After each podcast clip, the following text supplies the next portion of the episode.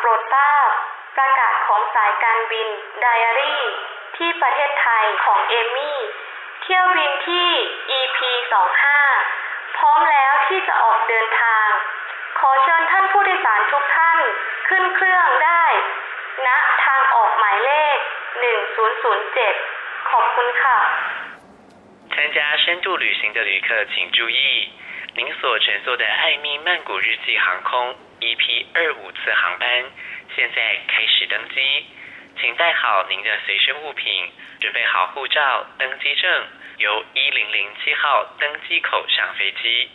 预祝您旅途愉快。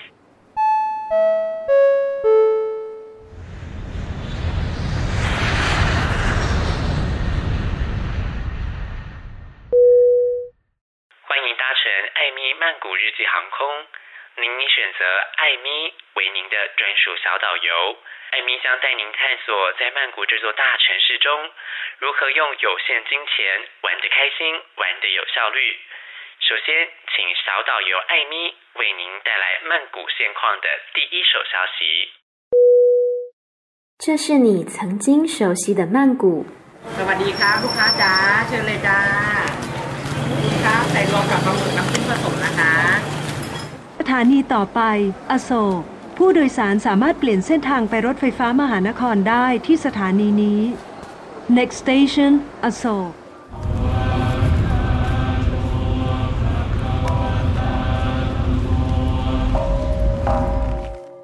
这是现在的曼谷。ขอบคุณค่ะ เรา พาคุณผู้ชมไปดูสถานการณ์การระบาดของโควิด -19 ในหลายประเทศแถบยุโรปกันบ้าง ช่วงนี้นักท่องเที่ยวเยอะไหมคะ น้อยมาก น้อยมากไม่มีไม่มีเลย ไม่ ตอนนี้มันเป็นเศรษฐกิจมันแย่อืมโควิดด้วยเศรษฐกิจด้วย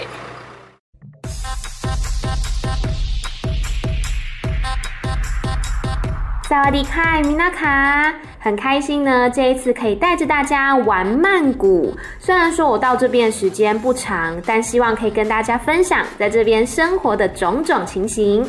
我呢是在今年二月份的时候来到曼谷的，当时啊，大家虽然说感觉有一点紧绷，包括说要求戴口罩才可以进捷运站，还有在月台等车要保持安全距离等等。但除此之外呢，我觉得生活还算是正常啦，像是搭船、搭公车、搭 BTS、搭 MRT，要去哪里其实都蛮自由的。可是后来呢，一直到三月底开始，曼谷实施了半封城，也是我开始做 podcast 的契机。因为当时半封城嘛，所有的商家、商店都关闭了，然后还有像船呐，也都停驶了，整个城市呢变成死寂一片。所以我就只能在家里没事做，而且半封城的那段日子里面，除了说晚上有宵禁之外，我还记得是大概从四月开始到六月中左右，晚上的十点钟到凌晨四点都是不可以出门的。而且呢，其实那段时间出门也没有用，因为没有计程车，没有 BTS，没有 MRT，通通都没有营运。然后大部分商店也都没有开，就算有开的话，也是贩售像民生用品之类的，什么百货公司啦，Icon Siam、呃 Siam Paragon 或是 Central World 这些，通通都没有开。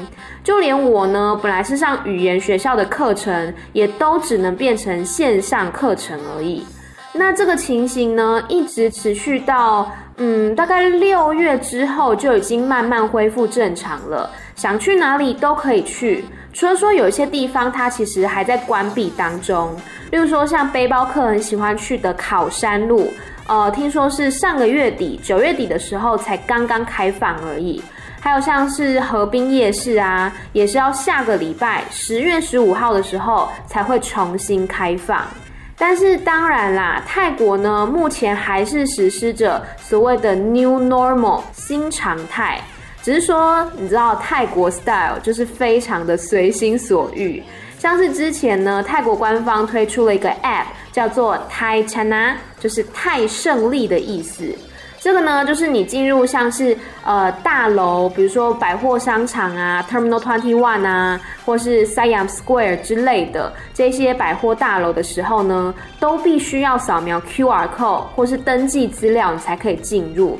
可是后来发现说，大家好像都觉得很麻烦，包括说顾客觉得麻烦，然后工作人员也觉得麻烦，所以后来大家就根本就不扫 QR code，或者是做做样子而已。久而久之呢，就好像也没有硬性规定说一定要扫这个 QR code 了，因为这个 QR code 的本意是记录说，哦，你在什么时间去到什么地方，然后还可以做一个这个评分表，就是你觉得这个地方的整洁怎么样啦？他们有没有好好做清洁、做消毒？可是这个时间一久呢，大家就懒惰了，就懒得使用这个 app 了。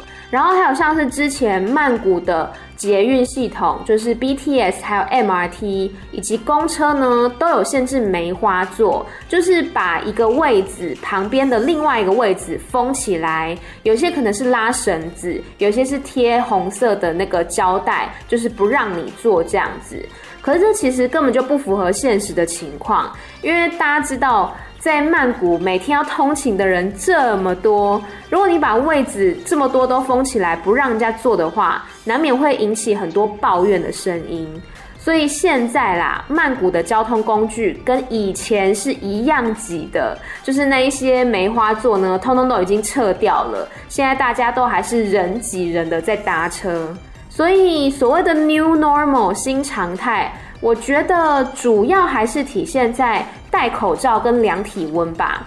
例如说，现在去 Seven Eleven，如果你不戴口罩是不能进入的。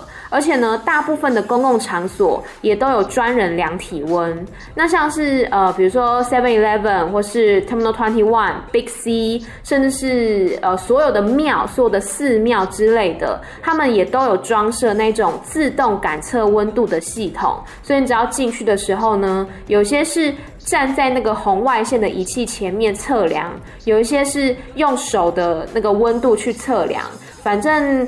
量体温这件事情，我倒是觉得做的还蛮落实，还蛮全面的。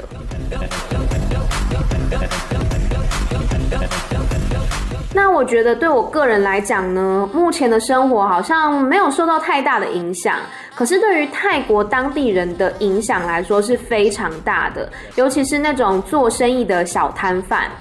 印象最深刻的应该是去苏梅岛那一次吧，大概上个月的时候，我去到的那个海滩呢，叫波普海滩，这么大的一个海滩哦，只有我一个人。然后呢，在那个波普大街上面啊，每一家餐厅都是开着的，但里面呢都是空空如也。所以那些员工啊，都会站到门口去招揽客人，但很尴尬的就是，整条街就我一个客人，我就这样走过来又走过去，跟他们大眼瞪小眼。那曼谷的话，其实也有一点类似，只是没有那么惨，因为毕竟它是首都嘛。然后住在曼谷的人呢，还是很多，所以虽然说是比以前生意清淡，但至少比那些其他的外府地区啊，是好上许多的。不过呢，有一天我就心血来潮，从阿索，大家知道阿索就是在市中心嘛，然后走到了西隆那边的霓虹夜市。霓虹夜市也是很有名诶，就是水门市场那附近，然后还有周边像是四面佛啊之类的，人潮应该要是很多的。然后呢，因为霓虹夜市它其实是九月份才刚刚开放。不过我那一天去的时候真的吓到，我是大概就是开放那几天的时候去的。我一走进去呢，就好像 VIP 一样，所有的摊贩老板都对我行注目礼。因为认真，整个市场的客人加起来还没有摊贩的数量多，所以他们只要一看到有人走进来，他们眼睛就亮了。所以我那时候就真的在里面逛了一圈，也没有买什么东西，但就觉得天哪，他们生意真的很冷清，真的非常的辛苦。另外还有像是我最近去了华欣。然后呢，去到一个地方叫做筷子山，那边有一座庙，以前也都是非常有名的观光景点。然后我就坐在那边跟一个卖饮料、卖冰淇淋的一个阿姨聊天，她就说啊，以前呢，生意好的时候，一天可以做到两三千、四五千的业绩都有，但现在一天不到一百块。因为真的我坐在那边陪他聊天，聊了三个小时，加我在内只有三个客人而已。所以其实不管是在曼谷也好，或是在外府也好，其实很多人呢，在这个疫情的冲击之下，因为泰国是以观光业为主嘛，那没有了观光客呢，对他们的生活来讲，真的受到很严重的打击。另外，像是很多的商家其实也都倒闭了。例如说呢，像是在 BTS Nana 站的 R Box 夜市倒闭了，还有像是泰国航空呢，之前也是濒临倒闭，目前是在重组当中。然后呢，泰国的政府官方公布的第二季失业数据，从第一季的季末是百分之一点一，现在已经爬升到百分之一点九五了，这也是创泰国十一年来的失业率新高。而且目前呢，还有大概两百五十万人因为受到疫情影响而暂时性失业，所以整个来说呢，对他们的经济也好、民生也好，真的是一个蛮严重的问题。那为了救经济呢，泰国政府最近也推出了一个叫做特殊观光签证，他们允许说外籍人士可以停留九十天，然后呢，可以申请这个延续签证两次。最长最长的话，总共可以停留两百七十天，也就是九个月。因为像以前最多是可以停三个月嘛，现在是直接求你留下来，让你停到九个月。那这个签证费用呢，是每个人两千泰铢。当然也不是说所有人都可以来啦，这些游客在抵达泰国前的七十二个小时内，必须要通过病毒检测。入境之后呢，也要接受十四天的隔离检疫跟检测，另外还必须要拥有十万美元，相当于大概是新台币两百九十万美元，或是三百万泰铢的健康保险。所以这个条件呢，并不是说非常的宽容。那么第一批的外国游客呢，就是最近一百二十名从中国的广州直飞到普吉岛的旅客。那至于什么时候是可以全面又安全的开放观光呢？可能就还要再等等喽。那目前呢，泰国的这个疫情状况其实也算是稳定下来了。目前总共是有三千五百九十例，那么其中有五十九例死亡。最近新增案例呢是五例，不过都是境外移入的。现在其实就很少有本土案例啦，几乎都是境外移入的案例。好啦，艾米小导游呢，跟大家科普了这么多在泰国、在曼谷的一些生活现况，肚子好像有点饿了。走吧，我带你们去吃我在曼谷最喜欢的一家餐厅。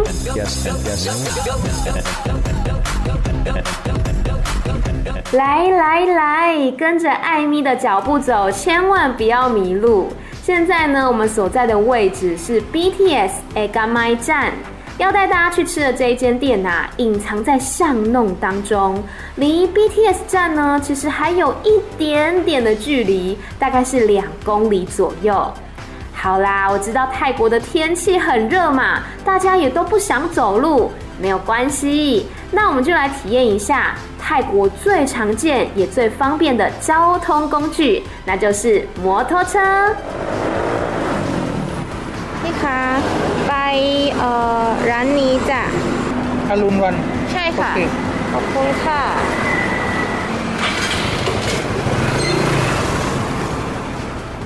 怎么样，在曼谷搭乘摩托车的感觉如何啊？还蛮有趣的吧？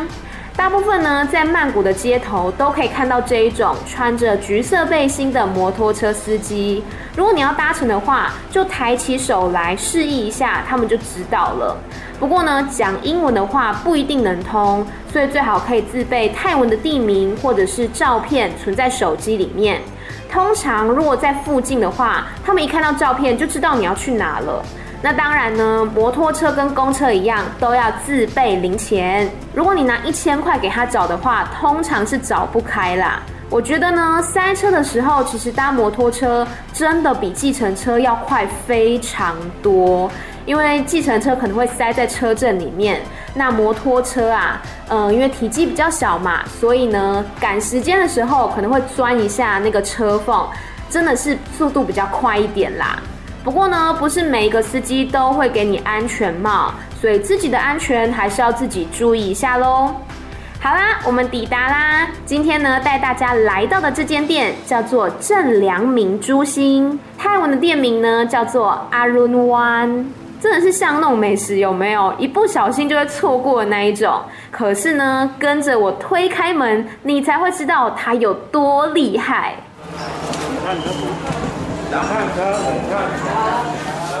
虽然说啊，这个正良明珠星好像是装潢朴素，没有什么特别或气氛，有没有？不过也算是窗明几净啦，位置足够。店内呢，大概有十张桌子左右。而且在泰国，就是要吃这种道地的小餐馆才有 feel 啊！哎，不要小看它哦，它曾经啊获选为二零一八曼谷米其林必比登推荐美食。开店到现在已经将近一甲子的时间了。不过你们是不是很好奇啊？为什么店名叫做正良明？听起来很像人名，对吧？没有错，因为在泰国呢，有非常多店家的名字或是招牌都是这种华文的人名。是因为早期呢，有非常多的华人从中国来到泰国定居，并且开始经商，所以你看到那一种挂着中文招牌的老店家，就知道说，哦，他们一定至少都有几十年的历史了。像这间店的创办人郑良明，他是一位潮州人，最早是在做路边摊起家之后，才开店装潢装冷气。让顾客可以在更舒服的环境里面享用美食。虽然说啊，因为疫情影响，大家看到现在这个客人好像没有特别多，就刚好坐满而已。不过呢，听说在以前呐、啊，是内用跟外带的客人络绎不绝。如果在用餐的尖峰时候来，还必须要排队十分钟以上才可以进来。哎。而且呢，他们一天只卖六个小时，从早上九点到下午三点，甚至有时候备料提前卖光了，也会提前收店。所以呢，能吃到就是福气啦。哎呦，说了这么多，我都还没有介绍他们的餐点吼。正良明珠心啊，主要是以猪内脏料理闻名的，像是汤头呢，分成酸菜汤底，还有清汤底。我个人是大爱清汤底，因为我觉得最可以吃到那些猪内脏的原味。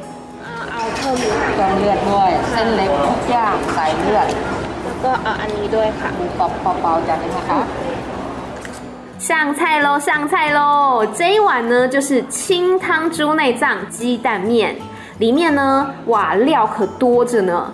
包括猪心、猪肚、猪肠、猪血、猪肝、猪肉片、猪肉丸，还有云吞等等。而且呢，我觉得他们最大最大的特色就是没有怪味，因为像是很多内脏料理啊，它可能会比较腥，或者是有骚味等等的。可是正良明所卖的这个猪内脏，真的是又香又 Q。能吃到食物的原味，每一次一咬下去呢，我都震惊说：“天哪，怎么可以这么好吃啊？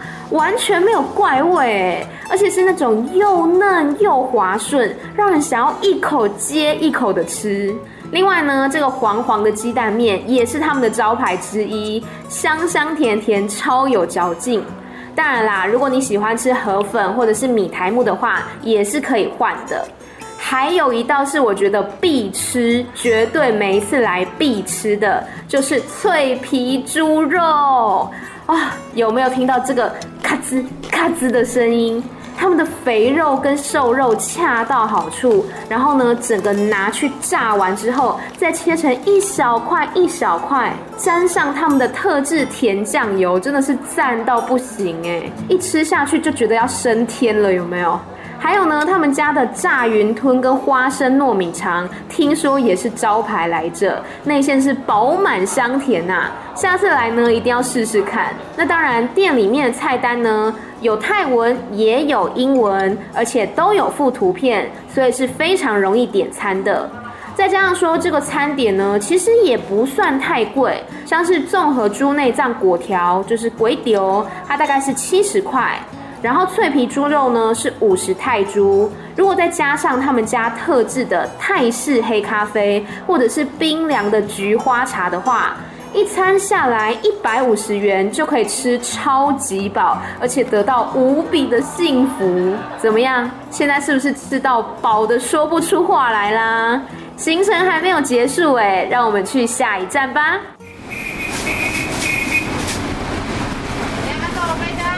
你知道泰国人吃饱饭之后要做什么吗？就是要吃点心。要带大家呢去一间我在曼谷最喜欢的糕点店，不过它是在西隆站，所以离 Eka Mai 有一点远。没有关系，那我们就搭公车去吧。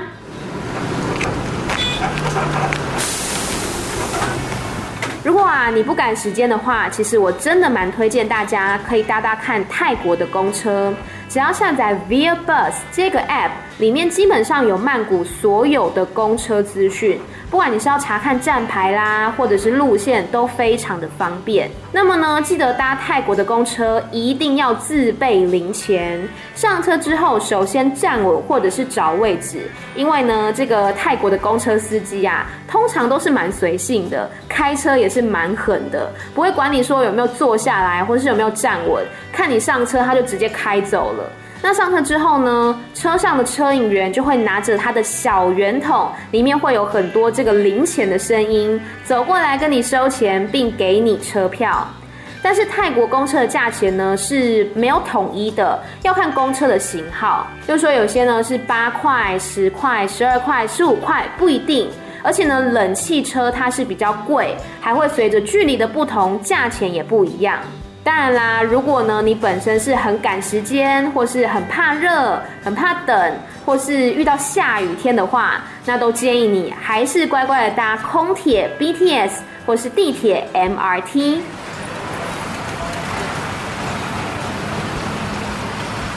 好的，我们现在来到这间店呢，叫做阿嬷 Bakery，没错，就是那个阿嬷。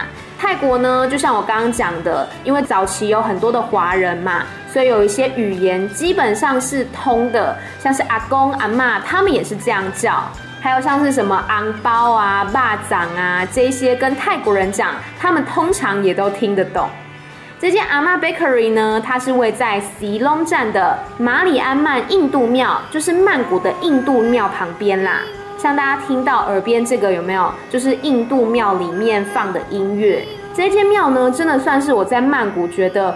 很漂亮，很漂亮的前三名，但是里面基本上是不能拍照、不能录影的，就是一个非常虔诚的地方，所以大家还是用眼睛来欣赏就好了。好，我们讲回这个阿嬷 Bakery，它最初的创办人呢是来自海南的移民，现在已经开业五十年了，传承到第三代。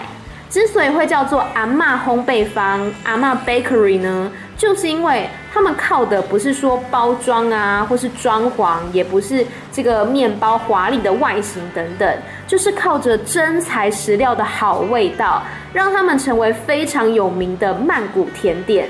像他们主打的呢是面包，总共有十四种口味。包括说奶油、蛋黄、火腿、起司、肉松等等，有甜有咸，任君挑选。不过呢，重点来了，各位，他们最最最有名的是香兰叶爆浆面包。这个香兰叶爆浆面包热门到什么程度呢？你必须要另外的抽号码牌才可以购买。所以呢，常常会看到一群人围在店门口等着叫号，就是为了买一盒这个香兰叶面包啊。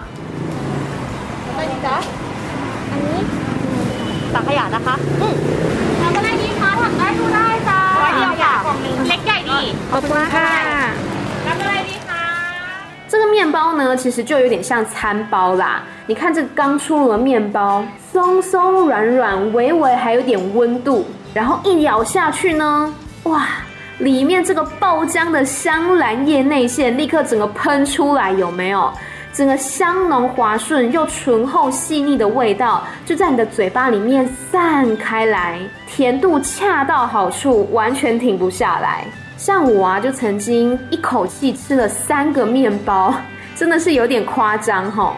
不过呢，像这个一盒面包十个才一百泰铢，而且如果吃不完的话，可以放冰箱冷藏三天。所以如果买回去跟家人一起分享的话，我觉得也是非常合适的。另外，除了面包呢，他们也有像是饼干或是其他的糕点类产品等等。每天同样是从早上九点卖到下午三点钟，卖完就收摊。最好呢还是早点来买哦。天哪，这个时间也过太快了吧！一转眼就到晚上了。什么？你说你想逛夜市啊？哎，不过现在这个河滨码头夜市还没有开放，然后考山路也不是很热闹，霓虹夜市也不是很好玩。嗯，没关系，就让艾咪小导游带你去一个我的私房景点。这个啊，是我特别特别喜欢的一个曼谷夜市哦。สถานีต่อไปอุดมสุข Next station อุดมสุขอุดมสุข我们现在到达的地方就是我特别喜欢的席琳卡纳火车夜市。因为啊，它距离捷运站真的是不太近，有一点小偏远。 最好的方式呢，就是搭 BTS 到乌东蜀站，然后再转乘计程车或是摩托车，或者是搭公车也可以啦。只是有点难的就是了。这个席琳卡纳火车夜市呢，占地超级广，逛三四个小时都不成问题。你看，一走进这个入口，就会先穿过很多的铁皮屋，像是有火锅店啦，有 bar 啊，还有服饰店，甚至还有理发店等等。那再往里面走呢，就可以发现，哇，一整片的夜市就在眼前，而且它是有做区域规划的哦。像是有一区呢，它就是全部都卖食物，而且呢，价格超级便宜的。像这个烤肉串，一串才五泰铢，哎，一定要吃饱啊！另外呢，还有我来泰国才爱上的一个食物，那就是昆虫，也是推荐想要尝鲜的朋友们一定要试试看。虽然说呢，这个咔吱咔吱的声音听起来有点吓人啦，可是香酥脆的味道真的完全没有办法抗拒。当然啦，你看除了这些边走边吃的小吃之外，那边一整排也有海鲜餐厅、泰式火锅等等，来上一杯冰啤酒，跟朋友坐下来小酌聊天也是非常不错的。哦，strawberry soda 卡。不过呢，要吃东西，当然也要买东西喽。席琳卡纳火车夜市真的有超多宝贝。不管是衣服啊、鞋子、包包、首饰，价格都比曼谷的其他夜市还要便宜。像这边呢，一般的女装来讲，一件一百到两百就有非常多好看的选择了。而且重点是，这里卖非常非常多的古着。我第一次来的时候呢，真的是差一点就倾家荡产买下去，买到爆。然后我们现在来到了这一区啊，停满了复古跑车。你看在这边拍照呢，就好像穿越时空一样，变成八零年代的电影主角。还有还有这边的一整排那种小店，整间都卖迪士尼的娃娃，或是整间卖手做的藤编制品，或是像老相机啊、老家具、公仔、木头雕刻品、老时钟等等。总之就是非常的 vintage，非常有复古的感觉。而且呢，我觉得席琳卡纳火车夜市最棒的一点就是它的占地很广，所以你可以有那种很热闹拥挤的区域，可以逛街、买衣服、买食物等等。但是你也可以自己默默的走到这些小店里面，安安静静的逛街。我觉得相较于其他的，像是呃 Rachada 啊，或是霓虹夜市等等，席琳卡纳呢，真的是一个好逛又便宜又包罗万象的夜市。花一个晚上在这边绝对值得，不过要注意一点哦，这边不是每一天都开哦，是每周四到每周六的下午五点到凌晨一点。所以呢，艾米小导游要先逛街去啦，我们明天早上再会合喽。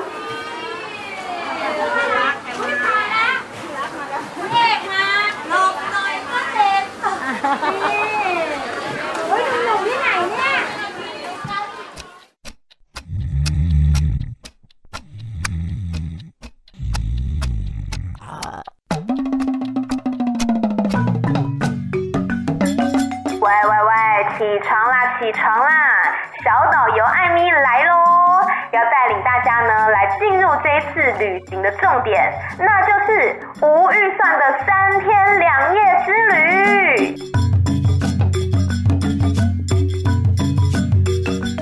今天第一天，我们的行程走的是招批耶和文青路线。首先第一站呢，我们到的是 BTS 沙潘塔克行站。附近的王子戏院猪肉粥来吃早餐。这一碗五十泰铢的猪肉粥啊，高贵不贵，入口即化。不管是搭配扎实的肉丸，或是香脆的油条、皮蛋等等，都非常的美味。他甚至曾经接受过 CNN 的专访，是不是一定要吃起来？接下来呢，让我们散步到泰国创意设计中心。这里的前身是曼谷的邮政总局旧大楼，已经有八十年历史的建筑了。里面啊，包括了展览空间、文创商店、咖啡厅等等，还有呢，上万本的设计类藏书。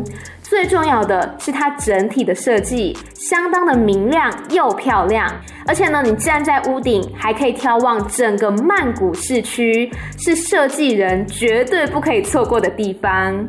接着呢，一路向北，我们来到 Warehouse Thirty。这里啊，也是一个艺文空间，是由二战时期保存下来的基地仓库所改造成的场地，包括说呢，像艺术品的展出啦、餐厅、咖啡厅，还有文创商店等等，也有很多的年轻人都会来这边外拍照片哦。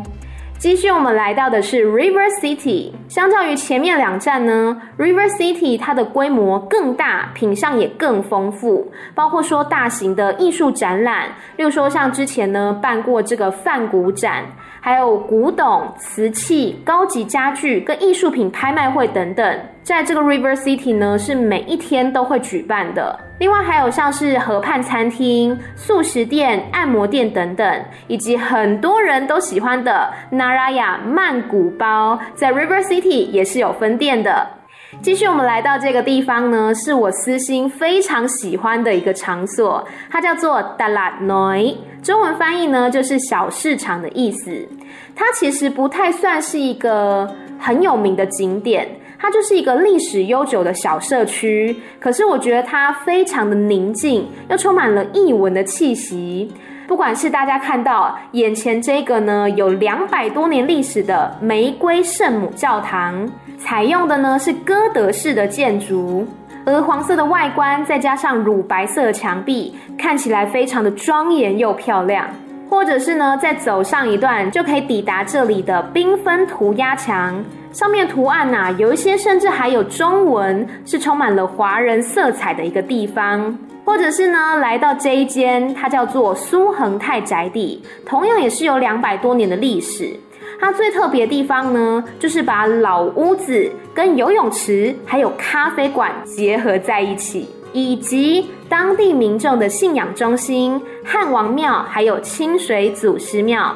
走在这边呢，就很像是时光停下了脚步，整个氛围非常的宁静。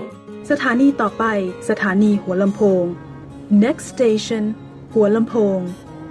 好，接下来呢，我们到了附近的花兰蓬车站搭 MRT。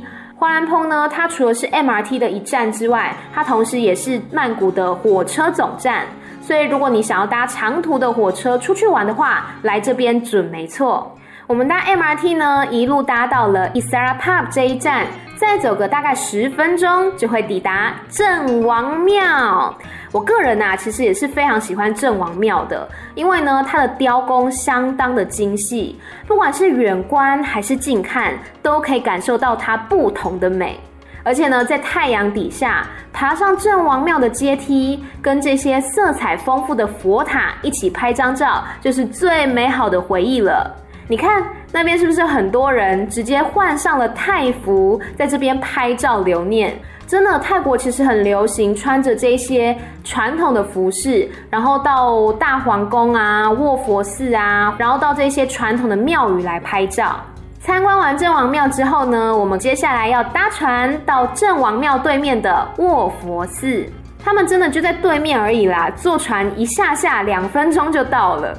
卧佛寺呢，除了说两百多年历史的寺庙本身就值得一看，最吸睛的就是它高达十五公尺的金身卧佛。真的，这个卧佛啊，你一双眼睛一眼呢还看不完全部，必须要从左到右，从上到下，好好的来欣赏这一尊卧佛。它甚至是连脚底都有刻画一些纹路花纹的。而且呢，在这个金身卧佛的旁边，还有墙壁上的精致壁画，也是非常值得看的。再来就是卧佛寺里面的灰、青、绿、黄四色宝塔也相当醒目。据说呢，这四座宝塔是为了纪念拉玛一世、二世、三世跟四世。我觉得站在这边呢，真的有一种无比平静的感觉啊。好啦，结束了卧佛寺的行程之后，我们在这边找一家景观餐厅喝点饮料吧。你看这个夕阳啊，慢慢的落下来，就着这个美景呢，享用美食或是喝一口饮料，还可以欣赏在对岸的郑王庙晚间的时候呢，会打上的七彩灯光。哎，不过呢，不要吃太饱哦，因为最后一站我们要来到的就是经典的河滨码头夜市。大逛特逛了，从卧佛寺到河滨码头夜市呢，基本上都是在昭披沿河的同一侧，所以你可以选择走陆路，例如说搭计程车，或是体验一下嘟嘟车也可以。但是啊，小导游艾咪呢，个人觉得嘟嘟车真的是偏贵，而且又不太安全。不过它至少是泰国的一个特色交通工具啦，所以呢，嗯，搭搭看也无妨喽。那当然呢，你也是可以选择走水路，用搭船的方式。尤其呢，在夜晚的时候，搭船欣赏昭披耶河的景色，也是感觉蛮浪漫的啦。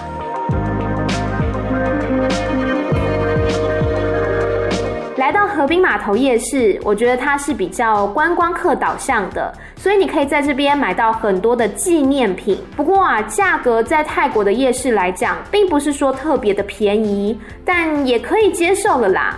除了商品多样、动线宽敞，还有区域规划分明之外，这里呢还有很多的艺文活动。例如说，像是木偶剧团、克里索普歌舞秀剧场、小型电影院，甚至是泰拳馆等等。所以呢，河滨码头夜市不只是好逛、好吃，也非常好玩哦。当然啦，有时间的话，也不要忘记乘坐河滨码头的摩天轮，从高空来眺望曼谷的夜景，也是非常赞的哦。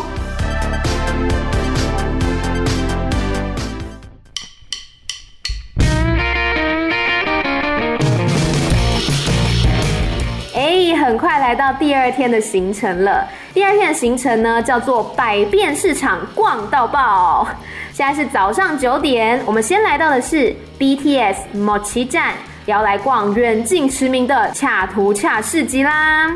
这里呢，总共呢有一万五千多个摊位，真的逛上三个小时都不为过。网络上其实已经有很多的攻略，告诉你大致上的商品分区，但是我个人觉得参考参考就行了，因为恰图恰非常非常的大，即使你拿着地图，可能都还是会迷路。好处是它从衣服、家具、日用品到鞋子、盆栽、艺术品，各式各样你想到的商品都能买得到。但坏处啊，就是它太大了，很容易呢过了这个村就没了这个店。所以你当下不买的话，很有可能你回头的时候呢，已经找不到这家店了。所以喜欢的话，可能当下杀个价就把它买下来吧。当然啦，如果你真的逛得太热太累了，其实在这个市场里面也有很多脚底按摩的店，或者是你也可以到旁边的 JJ Mall 来逛街吹冷气。里面呢还有室内的美食街可以吃饭哦。在逛完甲都甲之后呢，我们就要再次的回到某奇站。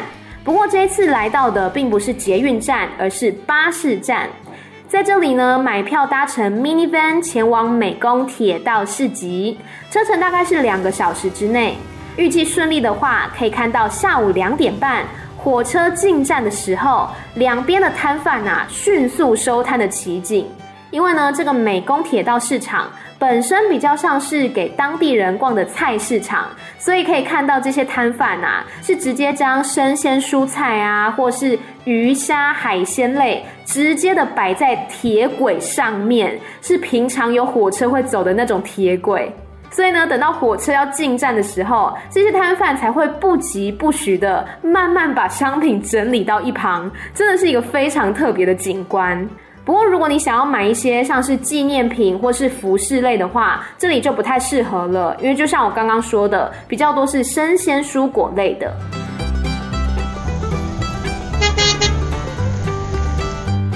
所以，为了弥补这个遗憾，我们逛完美工铁道市场之后，就可以搭双条车前往距离美工铁道市场只有七公里左右的安帕瓦水上市场。安帕瓦呢，不但是有各种的泰国小吃跟甜品，例如说芒果糯米饭、椰子冰淇淋、青木瓜沙拉、打抛猪肉饭、泰式奶茶等等。总之啊，甜的、咸的、酸的、辣的、吃的、喝的，在这里通通找得到。当然呢，除了食物之外，还有服饰、日用品、纪念品也都有。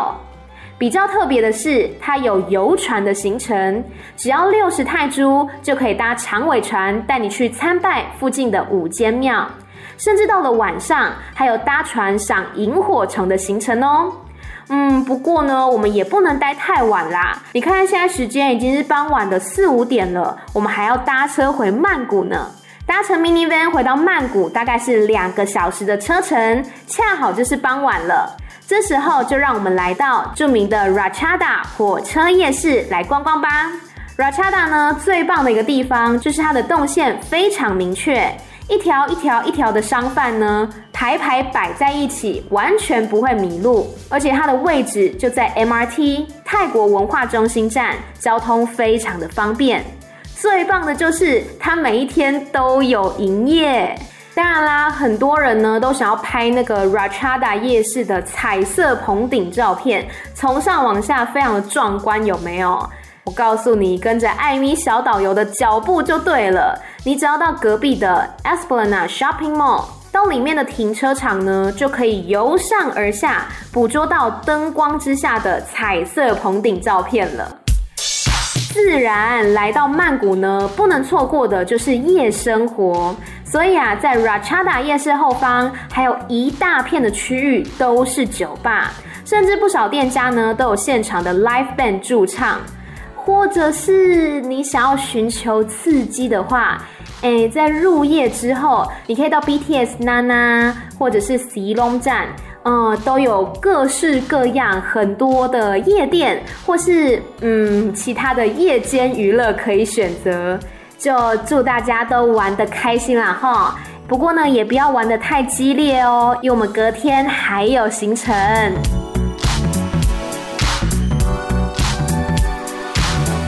好啦，最后一天的行程呢，艾米小导游要带你们在曼谷的市中心走跳。早上，我们先来到位在西隆站的松蓬 Thai Cooking School 来学做泰式料理。他们很棒的地方呢，是在于带你从逛菜市场开始，所以呢，不但可以看到泰国的传统市场长什么样子，也可以了解特有的泰国蔬菜。像你看到没有？现在呢，这个大哥啊，他就是正在示范将椰子放到机器里面榨成椰浆的过程，是不是超级酷炫？我第一次看到的时候呢，也是下巴都要掉下来了。那结束了市场行程之后呢，我们就来到了教室里面。你看，老师都是讲英文的啦，所以不用担心。Break it already. After this, I count in the middle like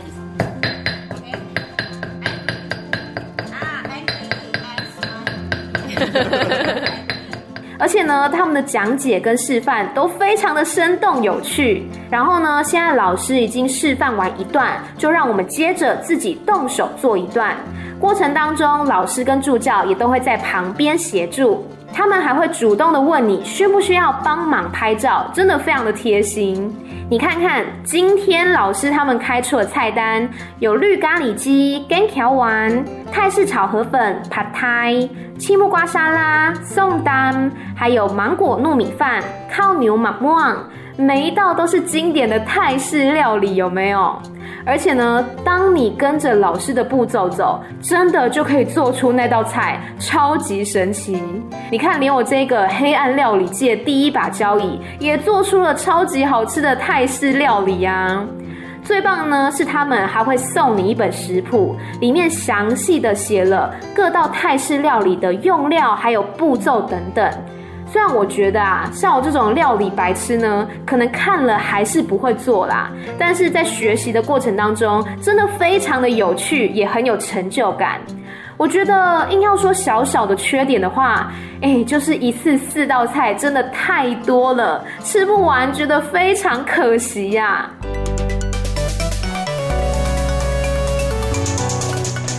在一顿酒足饭饱之后呢，就要走走路消化消化啦。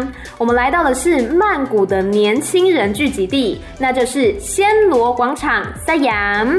但是这边的商场真的太多了，请先想好你想要逛什么样的商场。如果呢想要逛平价服饰或是可爱完美甜点店的话，请到 Siam Center。想逛百货精品或吃贵妇下午茶，请走 Siam Paragon。想看流行服饰，或是偶尔有演员、歌手的活动，请走 Siam Square One。想看新锐设计，或是潮流新品，请走 Siam Discovery。想吃异国美食，或看各国专柜，请到 Central World。想买电子产品或吃平价美食，请走 MBK Center。总之，每一间商场呢都有自己的定位。哎呀，整个 Siam 这么大，一定有你想要买的东西，而且呢，逛上半天绝对不成问题的。当然喽，我们也不只有逛街而已，在 Siam Discovery 对街就有 BACC。所谓 BACC 呢，就是曼谷艺术文化中心。这里主要是展出各种的艺术展览，也有许多的咖啡厅，还有呢一些像是文创摊位，例如说哦手做的耳环、包包、彩绘明信片等等。这边呢要郑重的推坑大家一间店，是艾米小导游每一次去都会逛到失心疯的店，它叫做 Happening Shop。里面除了是有大量的设计类书籍，还有手工的笔记本，以及限量的绝版泰文 CD 之外，还有各种呢文青很爱的东西。例如说，有一个是我买了好几张的，是电影明信片。它就是设计师将经典的电影，例如说《曼哈顿练习曲》《La La Land》，还有《恋夏五百日》《Call Me by Your Name》等等，将这些电影的经典场景呢画在明信片上，再配上台词，或者是也有彩绘版本的《哈利波特》纸胶带，还有贴纸等等。以及各种手工打造的金饰包包、相机背带、吊饰等等，反正就是各式各样可爱的、有设计感的好看的小东西。你看，我现在在这边，我又开始管不住自己的手，开始想要大买特买了。真的推荐大家可以好好的逛一圈。另外呢，在 BACC 的 B One 还有一个是美术图书馆，里面有非常大量的美术设计类相关书籍。常看到呢，附近的朱拉隆功大学的学生也都会到这个图书馆里面来找资料啊，或者是讨论作业等等。มีแบบอันนี้กับอันนี้ร่อนไหมคะสามอย่างใช่ไหมใช่ค่ะ。 好，接下来我们要往回走了。往回走路上呢，你看这一间小店，它叫做 Siam Pandan。这一间呐、也是我的爱店啦。它主要是卖香兰叶口味的鸡蛋糕，而且呢，你知道鸡蛋糕有个重点，就是有一些可能吃起来会过干、过老，或是不脆。但这一间的香兰叶鸡蛋糕吃起来一点都不干，是非常非常爽口，有点湿润的那一种口感。还有一个呢，是我最爱的泰国甜点，也跟大家介绍一下，它叫做卡农棒饼。这个是一种用糯米做成的甜点，吃起来非常的香甜柔软，也不粘牙。它有分成像是椰奶口味跟玉米口味的。我通常啦都是买鸡蛋糕跟两种口味的卡农棒饼综合起来，一盒总共有九块甜点，才四十泰铢哎，超级划算的。然后你看，你看这个地方，它叫做 Little Connect。这里呢是一个艺文展区，融合了复古跟新潮的氛围，像是里面有一个复古的小型电影院，还有呢有个 DVD 店，里面有很多历史悠久的经典电影，另外还有设计一些舞台剧跟小型演唱会的舞台等等。平常甚至也会有像街头艺人啊，就在这边演奏乐器、唱歌，甚至画画。以及各种手作文青小店，again，完全正中我的爱好。当然还有像是新锐设计师的艺文作品展出等等，我觉得它的感觉有点像是台北的赤峰街商圈那种 feel，就是有点文青、有点酷酷的感觉。然后呢，这个地方 Little Connect 让我觉得最酷的一点是，它有一个可视录音室，就是看得见的录音室。你看，你看，就在这边。这个录音室呢，它是一个叫做 Flex 一零二点五的电台，他们的现场播音间。就是这个节目呢，是直接 live on 出去的。你直接可以看到 DJ 在里面主持，看到歌手来宾在里面访谈、唱歌等等。真的，对于我这种前广播人、现任 Podcaster 来说，是一个超级酷的地方。它就是一个 Open Studio，我真的超想在里面做节目的。好啦，那逛完了 Little Connect 之后呢，我们就要来到整个旅程的最后一站喽。这个呢，就是位在捷运青龙站的四面佛。四面佛一直以来啊，都是香火鼎盛，不但是观光客很爱来，在地的居民呢，也常常过来拜拜。因为呢，它位在曼谷的市中心，交通超级方便，而且也是因为它非常的灵验。据说啊，是有求必应。那么拜四面佛要准备哪些东西呢？首先，我们来到柜台，跟员工购买一整组的贡品，包括说有十二炷香、一根蜡烛、一个花圈，这样一整组呢是二十五泰铢。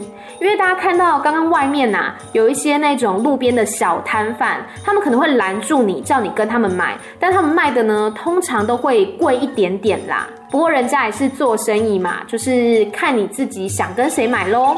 那要记得一件事，从前年开始呢，为了响应环保，所以基本上已经不开放信徒点香了。所以你直接把这个香放到台子上面就可以了。然后呢，我们看到面前的这个四面佛。以顺时针来看的话，它分别代表的是事业、感情、财富，还有健康。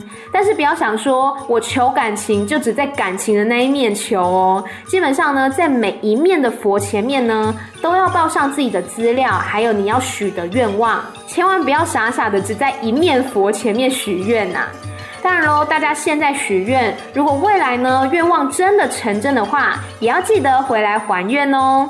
还愿的方式啊，有非常的多。除了说回来拜拜、添香油钱、献花献果之外，你看，你看，旁边已经有舞者开始跳舞了。就是很多人呢会请这个舞者来跳谢神舞，所以你看到这些舞者，他们身穿着泰国的传统服饰，跳着传统的舞蹈。然后因为疫情的关系，他们现在啊都要戴那一种透明的面罩，才可以继续表演，也算是一个奇景了啦。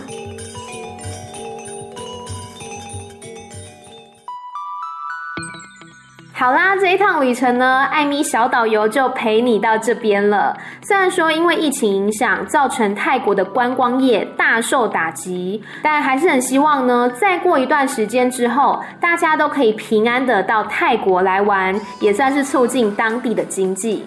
当然喽，除了曼谷之外，泰国还有很多有趣的地方，像我之前去北壁府、佛统府等等，都是非常难忘的旅行。之后也欢迎大家继续锁定艾米曼谷日记，艾米小导游呢会跟大家分享更多在泰国的生活哟。我们下次见啦！